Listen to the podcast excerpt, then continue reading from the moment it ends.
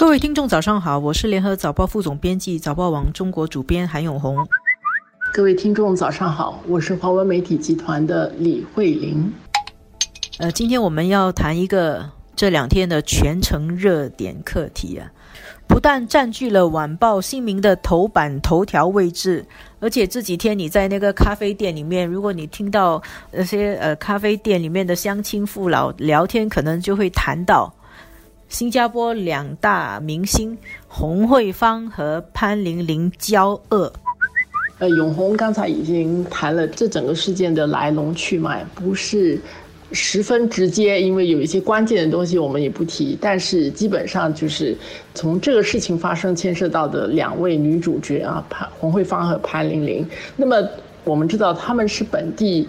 嗯，已经有二十多年这个演艺经验的电视明星，那可见呢，其实这整个事情，你看就是在新加坡的这个一般市民跟电视之间的这种关系啊，在我们的这个生态里面可以看得到，早前这些本地电视艺人和人们的这个生活。关系有多密切？特别是其实到现在，因为他们都还在还在呃演戏嘛，哈，还在电视当中，嗯，还很活跃。那么，如果我们换一个角度来看，其实如果不是他们这样的资历的这两位艺人，这整个现象，其实在现在很分化的媒体当中。这样的一种反应是难以复制的。呃，我们的报贩啊告诉我们，这几天这个晚报和新民很好卖。那这个新闻其实成为早报网或者是晚报或者是新民日报这几天，无论是在他们的面部上，或者是在我们自己早报到 S 区的这个网站上的点击，其实是最多的，带动了这整个点击。在现在的这个社交媒体时代啊，人是没有什么秘密的。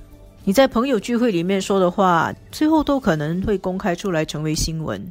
所以其实不要怪爆料者，因为你把话说出来了。什么以前我们老师都有教嘛，“君子一言，驷马难追”吧。你把话说出来了，你还在社交媒体上啊发表你的看法、你的评论，这些东西最后都盖不住的。都可能会变成大家街头巷议的的话题。那有些人认为说洪慧芳是在故意跟潘玲玲绝交闹大炒新闻那呃，我我不知道这个看法有什么依据啦。但是至少潘玲玲肯定她并没有想把事情闹大，但是她这些言语发表出来以后，她就收不住了。所以呢，呃，在现在的这个时代，每个人说话要更加的谨慎啊。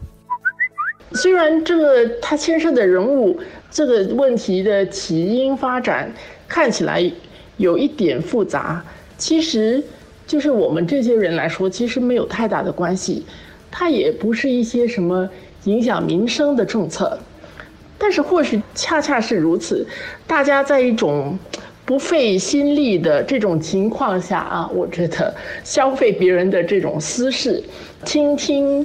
关心一下，茶余饭后，这成了一种调剂。这是一个在我们还没来到这个科技迅速发展的这个时代里面，其实是一种很很正常的一个一个生活的面貌。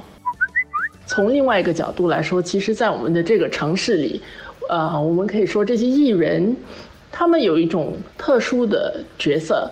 当然。这个里头牵涉到的是他们的私人的生活，但是私人生活中的一些情节，现在变成是电视人物从电视剧溢出来的这个部分啊。我们都知道是他们个人的生活，但是他们怎么去处理这些个人的生活，一般的市民也在看。比较残酷一点说，其实就像在看电视剧一样。那我支持说。呃，网上发起反霸凌的行动，但是反霸凌不应该用污言秽语作为武器。要证明自己的立场呢，还是摆事实、讲道理啦？像我们刚才这样子，就是针对这件事情就事论事。我觉得事情也蛮清楚的。最好呢，啊，这个潘玲玲，呃，向一半的 一边道歉，那他也向另外一边有一点解释。